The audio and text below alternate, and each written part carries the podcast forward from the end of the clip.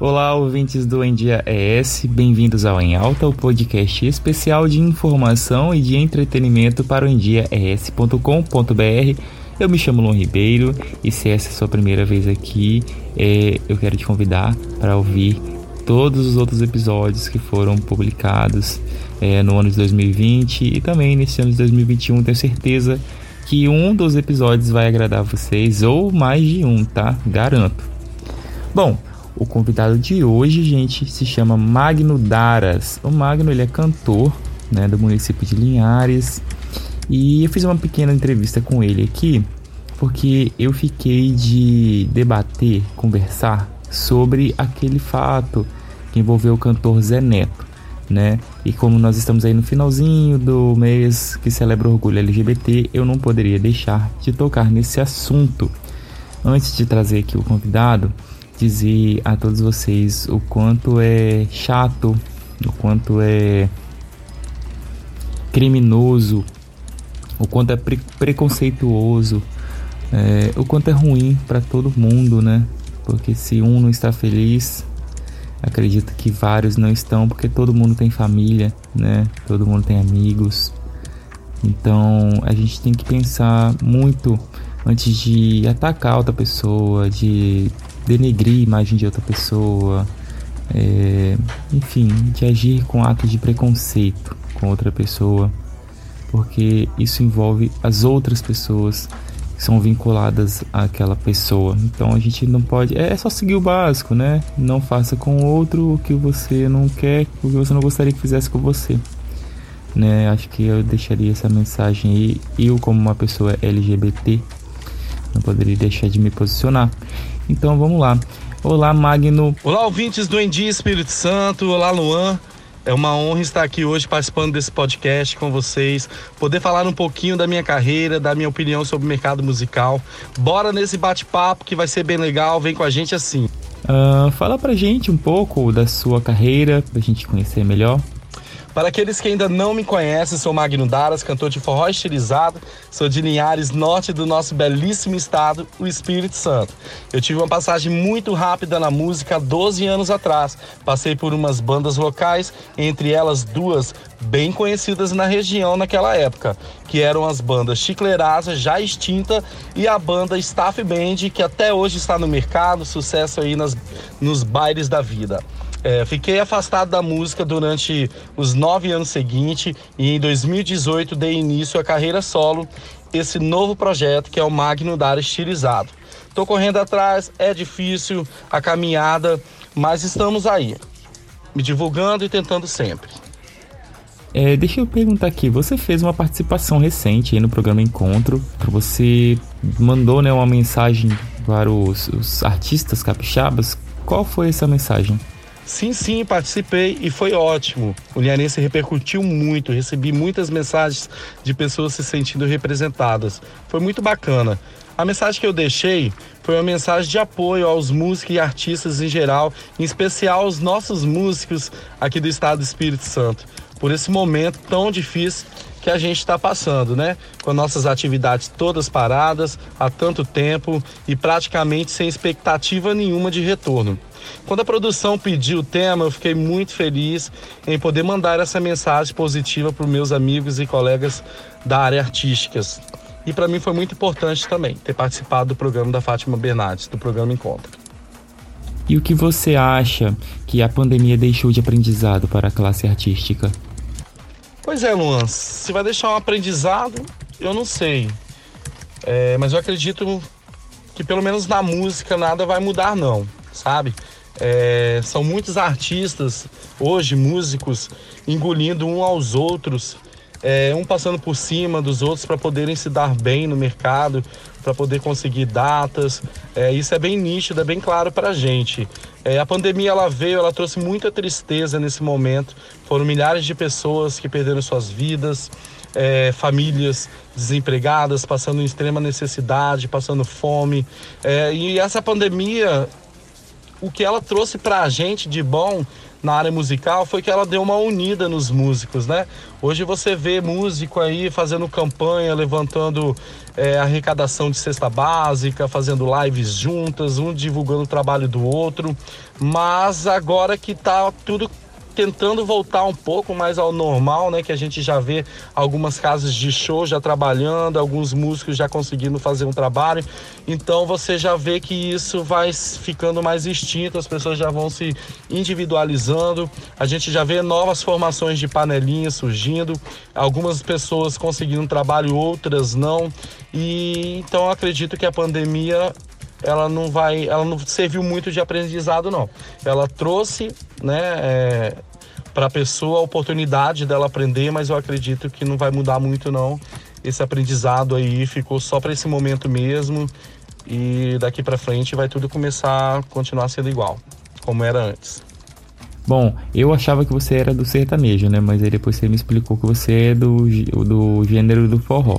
Mas falando do meio sertanejo mesmo, né? E também do forró, de todos. É, preciso perguntar sobre o cantor Zé Neto, né, que eu tinha citado no início do podcast. Ele recentemente fez uma brincadeira onde ele imitou os trejeitos afeminados é, de um homossexual, né, vestindo a camisa do São Paulo para zombar o o time, né? E o que você pensa a respeito dessa atitude? Gente, mas como assim? O Zé Neto fez isso? Tô brincando, gente. É, eu acompanhei sim esse caso. Na verdade, eu acompanhei muito pouco.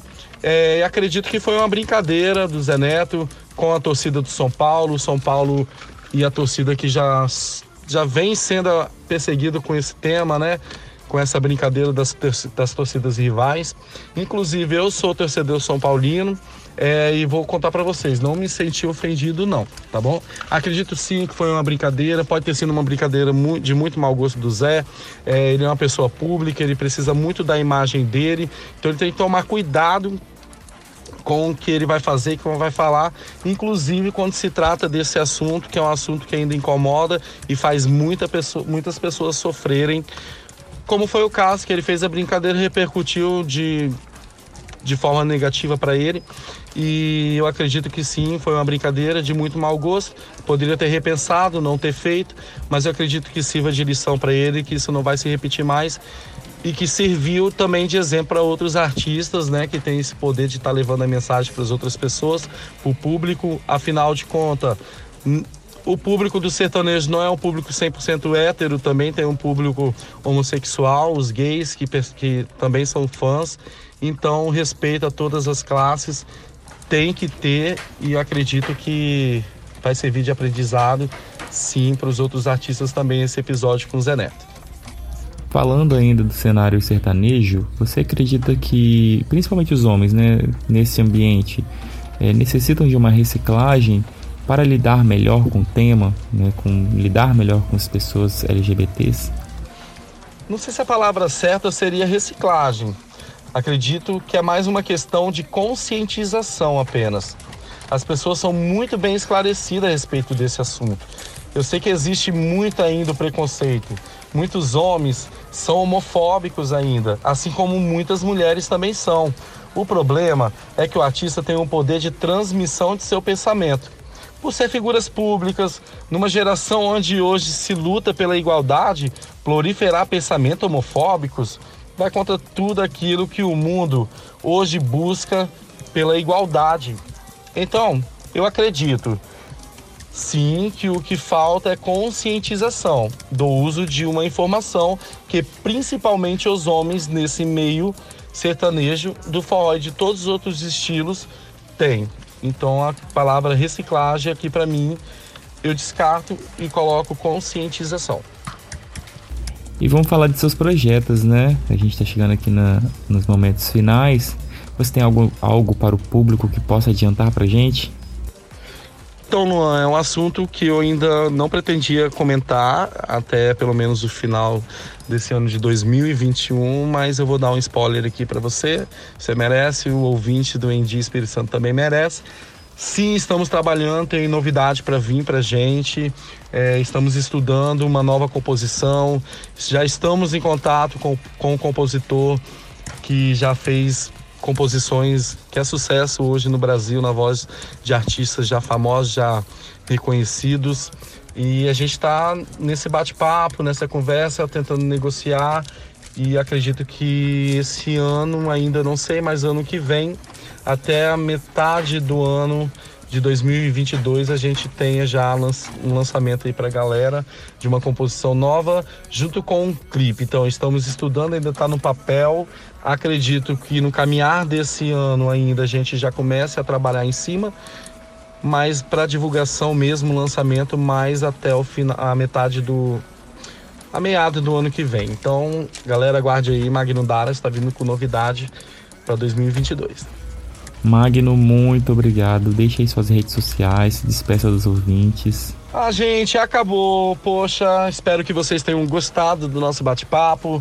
Você que ainda não me segue nas redes sociais, vou deixar aqui ó, o meu Instagram, arroba MagnoDarasOficial. Tô seguindo de volta, viu? Meu perfil no Facebook também lá é aberto, Magno Daras, para quem quiser lá visitar o meu perfil no Facebook. Tô divulgando aqui também, ó, tô iniciando a divulgação do meu canal no YouTube, Magno Daras Oficial. Então você, por favor, vinte aqui do do Endi Espírito Santo. Me siga lá, é, se inscreva lá no meu canal no YouTube, tá? Ajude o cantor aqui a crescer o canal. E, gente, foi um prazer enorme estar com vocês, participando desse podcast, participando desse bate-papo, podendo dar minha opinião, podendo falar um pouquinho da carreira musical, um pouquinho da minha vida.